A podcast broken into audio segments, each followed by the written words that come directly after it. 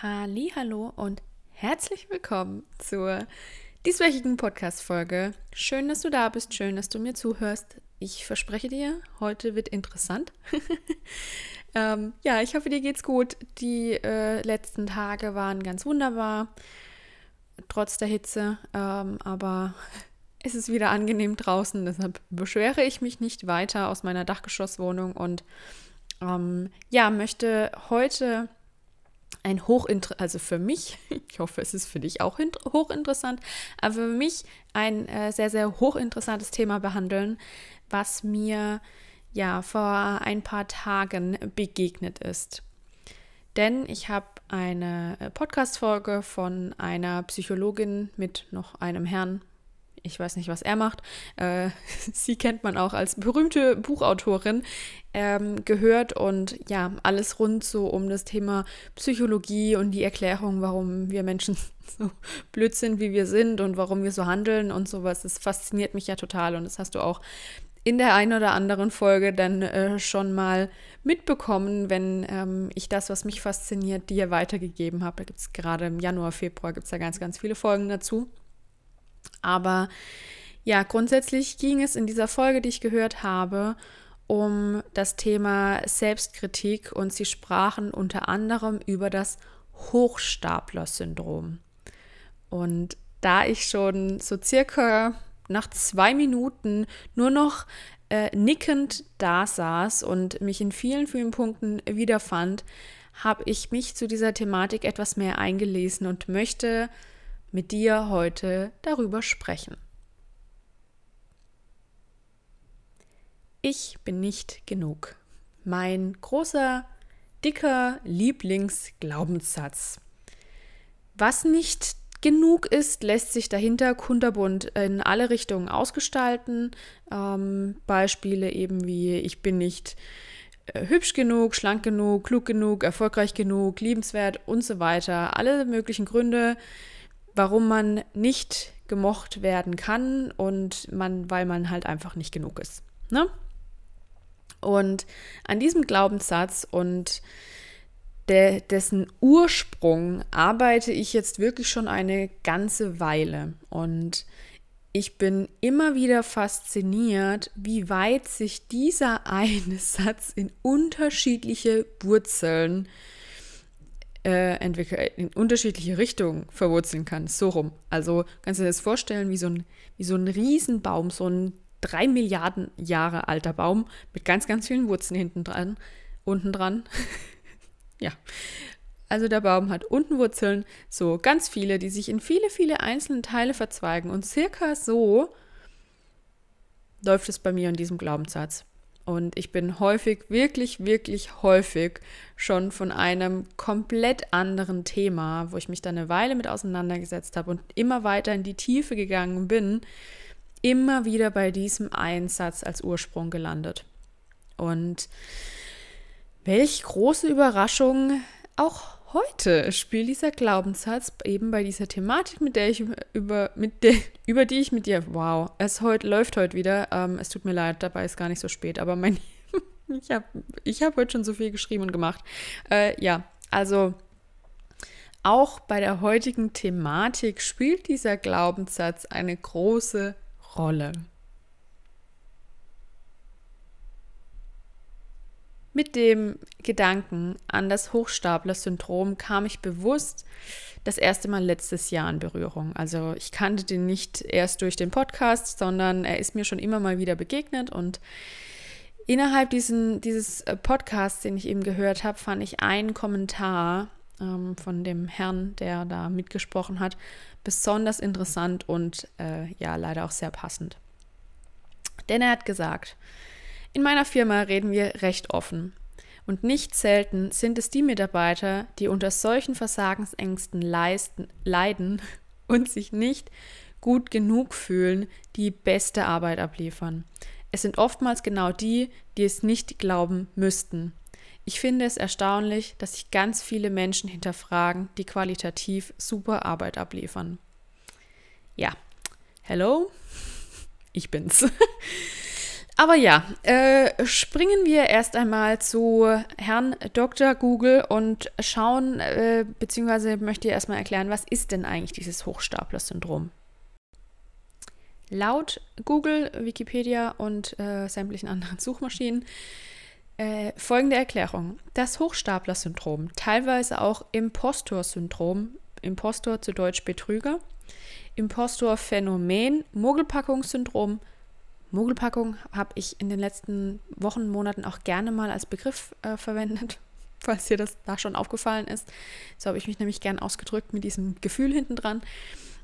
Oder äh, Betrügerphänomen genannt, ist ein psychologisches Phänomen, bei dem Betroffene von massiven Selbstzweifeln hinsichtlich eigener Fähigkeiten, Leistungen und Erfolgen geplagt werden und unfähig sind, ihre persönlichen Erfolge anzuerkennen. Trotz offensichtlicher Beweise für ihre Fähigkeiten sind Betroffene davon überzeugt, dass sie sich ihren Erfolg erschlichen und diesen nicht verdient haben.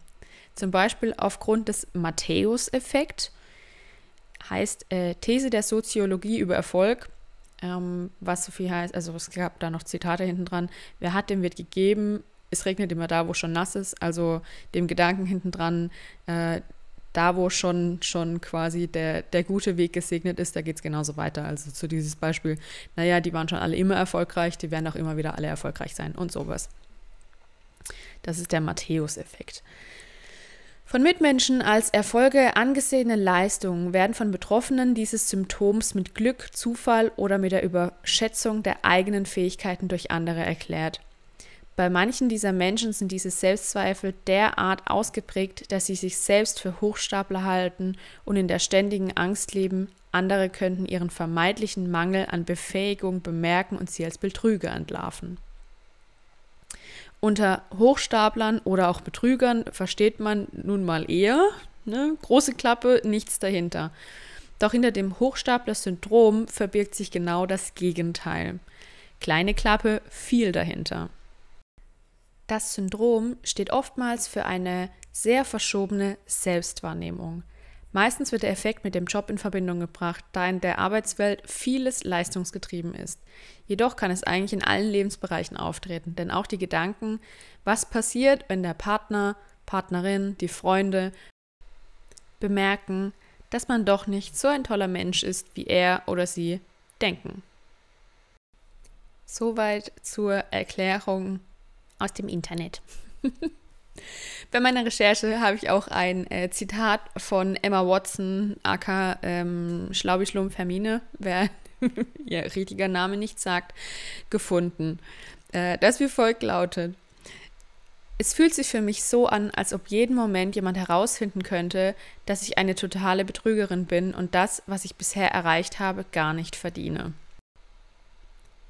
Gerade Prominente leiden wohl auch häufiger unter diesem Syndrom, da natürlich auf diesen Personen ein massiver Druck lastet und ähm, sie eigentlich ne, auch nur ganz normale Menschen sind, was man da gerne mal vergisst.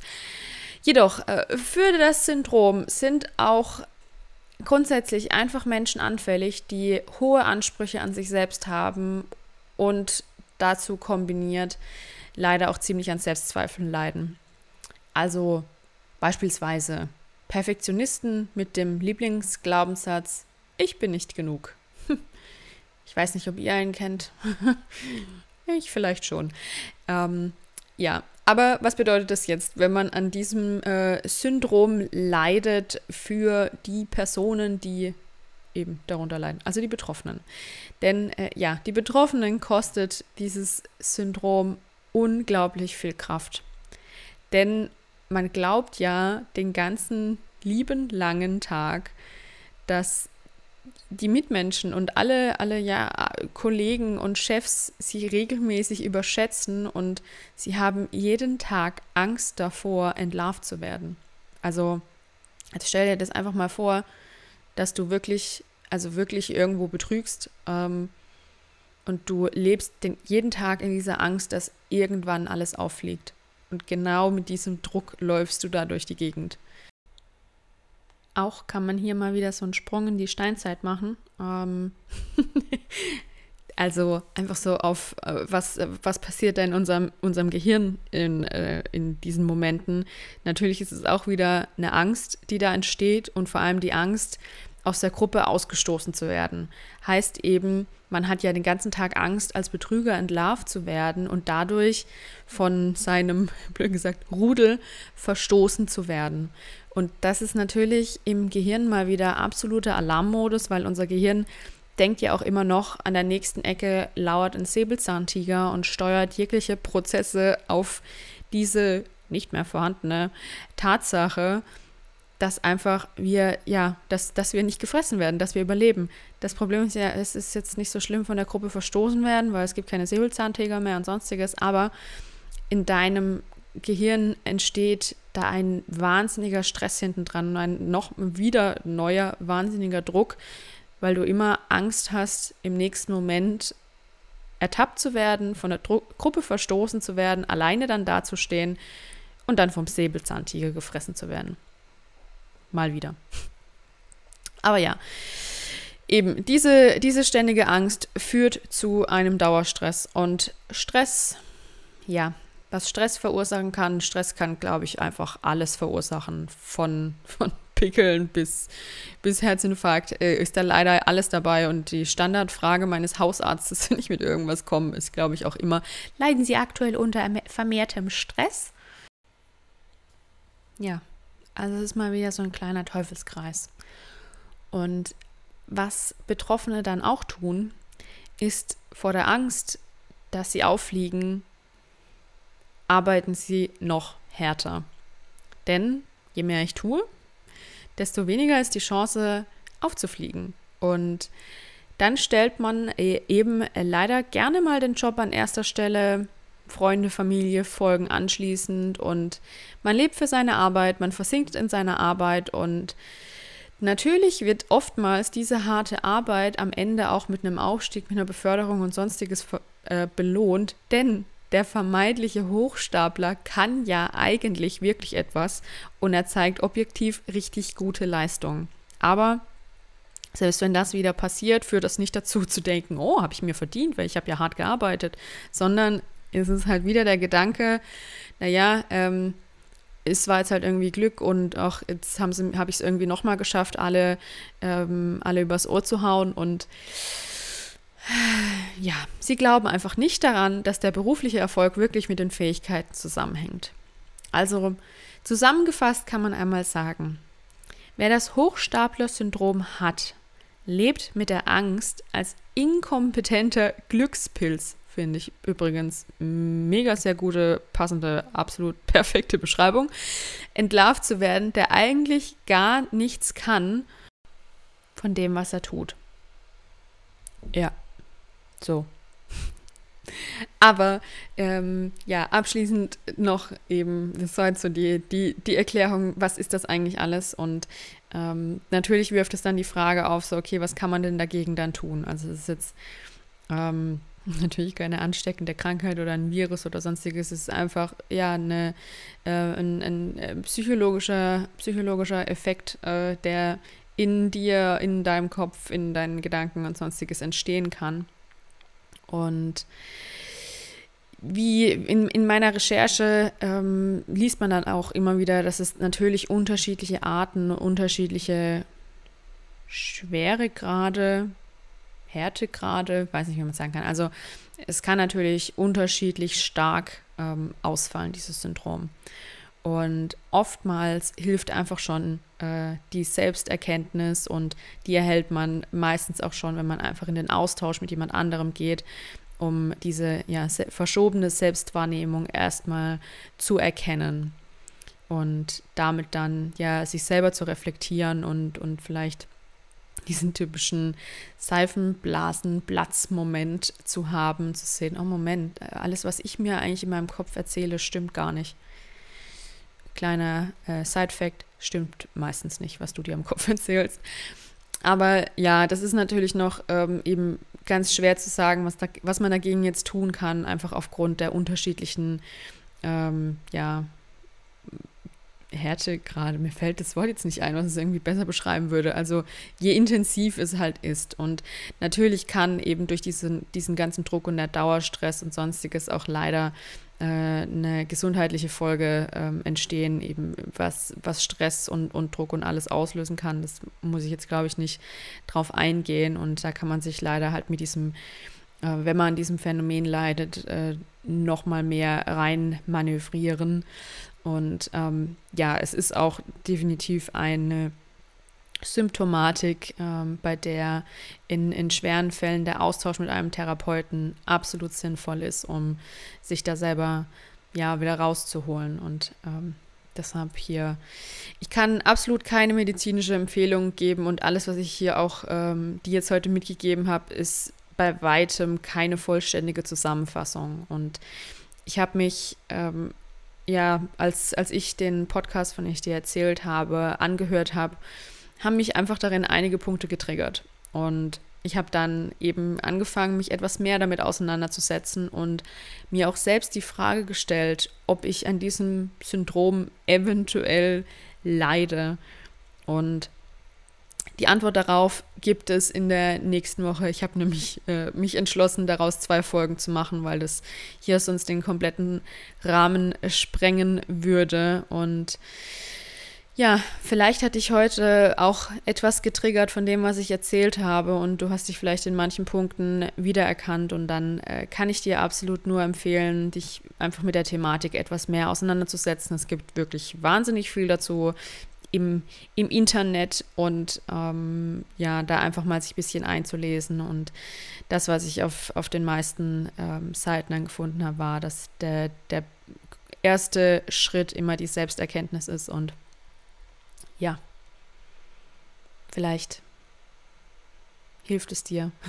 vielleicht ist deine Blase geplatzt und ähm, du erkennst jetzt, dass da vielleicht auch bei dir etwas dahinter steckt und ähm, das, was dir dein Kopf erzählt, dass du eigentlich gar nicht so klug bist, wie alle denken, stimmt vielleicht auch gar nicht. Ich möchte nicht bestreiten, dass es nicht auch Menschen gibt, wo es tatsächlich stimmt. Aber das ist dann ein ganz anderes Thema. Und dafür haben wir jetzt heute keine Zeit mehr. Aber ja, das äh, zum, zum heutigen Thema und mal der groben Erklärung, was ist denn eigentlich dieses Hochstapler-Syndrom und ähm, was kann das in einem auslösen und ähm, ja, das war's. Äh, ich, hoffe, ich hoffe, dir hat die Folge gefallen. Ich, äh, schön, dass du da bist. Schön, dass du mir zugehört hast. Ähm, ich freue mich wie immer über Bewertungen. Ähm, und gerade bei dieser Thematik, wenn du denkst, es ist vielleicht nicht mein Thema, aber ich kenne jemanden, wo das vielleicht Thema sein könnte, sehr, sehr gerne die Folge weiterleiten. Und ähm, vielleicht setzt du dann eben den Seifenblasenplatz-Moment bei jemand anderem und hilfst ihm damit vielleicht auch ziemlich eben diese, diesen Druck etwas abzulassen. Und ja, nächste Woche gibt es Part 2 mit der Antwort auf die Frage, ob ich an besagtem Syndrom leide und wie ich das für mich gedeutet habe und äh, was so die Punkte waren, die mich getriggert haben. Ja, genau, so. Fertig jetzt für heute. Vielen Dank, dass du da warst und bis zum nächsten Mal.